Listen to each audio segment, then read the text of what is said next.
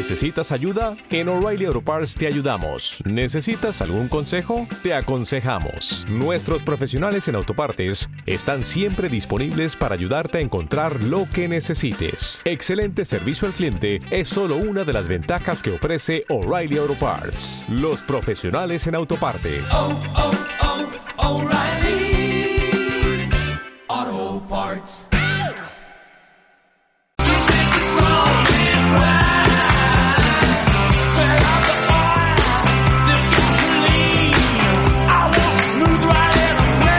12 y 19 minutos eh, ya de la mañana y vamos con nuestra recta final de este programa de las mañanas de Onda Aragonesa y tengo al otro lado del teléfono un grande, un ilustre en cuanto a las letras se refiere.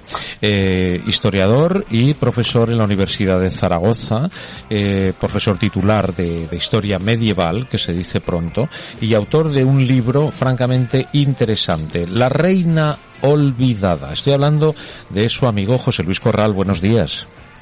Hola, ¿qué tal? Muy buenos días. Pues encantado de conocerle y de saludarles. Para mí un honor y un privilegio tenerle al otro lado del teléfono aquí en las mañanas de Onda Aragonesa, porque podemos decir que es usted una de las personas que mejor conoce de dónde venimos, cuál es nuestro devenir, ¿verdad? Nuestro querido Aragón. Bueno, soy un estudioso de la historia de Aragón y por tanto, pues conozco desde hace ya mucho tiempo pues lo que ha sido Aragón desde el punto de vista de nuestra historia. No tiene más mérito que llevar muchos años estudiando Bueno, eh, la historia de Aragón. ¿le parece poco, José Luis? ¿Le parece No, no, poco? Madre mía. A mí casi todo me parece mucho y cualquier trabajo y cualquier profesión tiene mucho que decir si se hace bien. Sí, pero en algo tan latente y tan actual, ¿no? Como se han encargado otros de, poner de actualidad, algo que no tendría que estar, eh, de nuestra historia, ¿no? Cómo la quieren transgiversar, cómo quieren convertir esta historia en algo, eh, un vehículo político, mucha gente, ¿no? Y menos mal y afortunadamente que tenemos personas como usted, que la historia se lee, ¿no? A través de los tiempos y aquí la tenemos muy, muy clara, ¿no?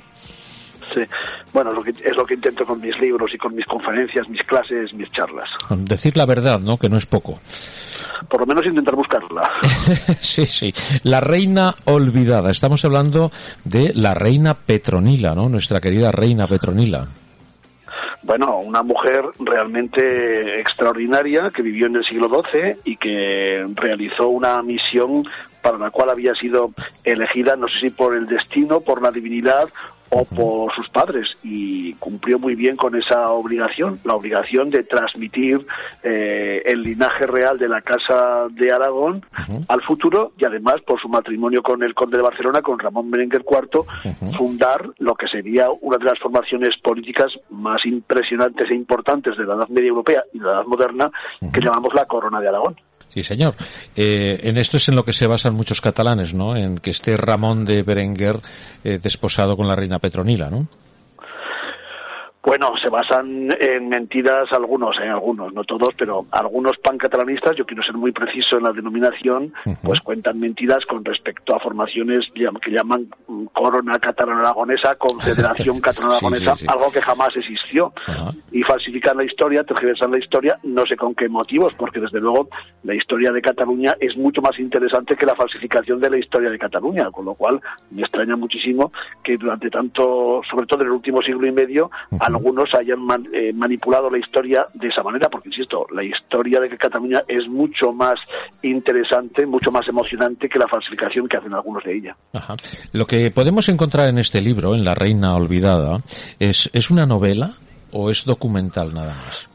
Bueno, es una novela histórica y por tanto una novela histórica tiene que partir de eh, unas bases muy muy documentadas. Además, yo soy un historiador profesional y documento todos mis trabajos tanto desde el punto de vista historiográfico como, como desde el punto de vista literario. En este caso es una novela y por tanto recurro a la ficción. La ficción, por ejemplo, de escribir en primera persona como si fuera Petronila la que escribe su propia experiencia vital, su propia autobiografía y el recuerdo de aquellos tiempos, pero en realidad lo que he hecho ha sido documentarme pues con todo tipo de documentación arqueológica, clorística, eh, diplomática de la época. Ajá. La podemos encontrar en todas las librerías, supongo, ¿no?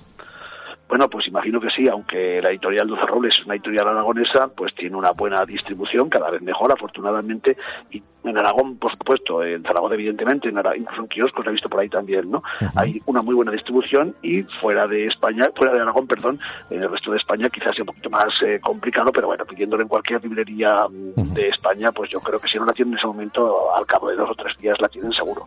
Como anécdota, que, que habrá muchas, estoy seguro, pero ¿cuál podemos destacar de la vida de la reina Petronila?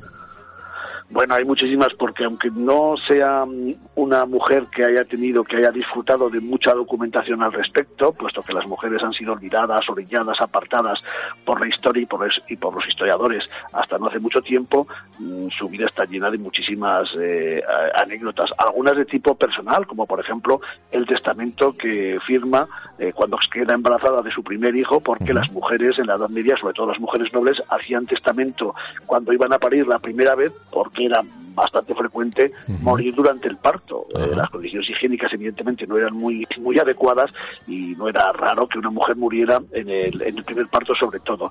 Quizá ese, ese testamento en el cual ella pone muchas, mucho sentimiento porque tiene a su hijo dentro de ella, lo siente de como palpite, como late y que ese niño va a ser el heredero de una larga eh, historia y que va a continuar esa historia, pues es muy una anécdota política, digamos, muy muy interesante y política y personal a la vez, ¿no? O por ejemplo, eh, el sentimiento que ella tiene cuando eh, le comunican que ha muerto su esposo, su marido, 23 años mayor que ella, pero con el cual se llevó eh, muy bien. O, por ejemplo, desde el punto de vista de ya la creación, la ficción literaria, cuando ella, siendo ya una joven adolescente, recuerda a la madre que nunca, que nunca vio, porque su madre la parió aquí en Aragón, pero se marchó a Francia cuando su niña apenas tenía tres meses de edad. Por tanto, bueno, muchas anécdotas a lo largo de su vida que van, van recorriendo esta novela. Algunas son históricas, son episodios históricos, pero en otras me he tomado pues esa licencia literaria de imaginar lo que pudo pensar Petronila al respecto. Ajá.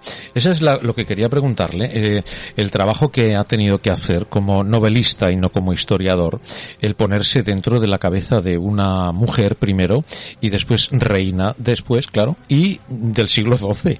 Eh, es un, un trabajazo, ¿eh? Bueno, eso ha sido lo más, desde el punto de vista literario, lo más emocionante, ¿no? Yo siempre había escrito como lo que soy, un varón, ¿no? Un hombre. Claro. Pero eh, en este caso quería mm, sentir eh, lo que pudo sentir, eh, no lo que sintió, porque nunca lo sabremos, pero sí lo que pudo sentir. ¿Te está gustando este episodio? Hazte fan desde el botón Apoyar del podcast de Nivos. Elige tu aportación y podrás escuchar este y el resto de sus episodios extra. Además, ayudarás a su productor a seguir creando contenido con la misma pasión y dedicación.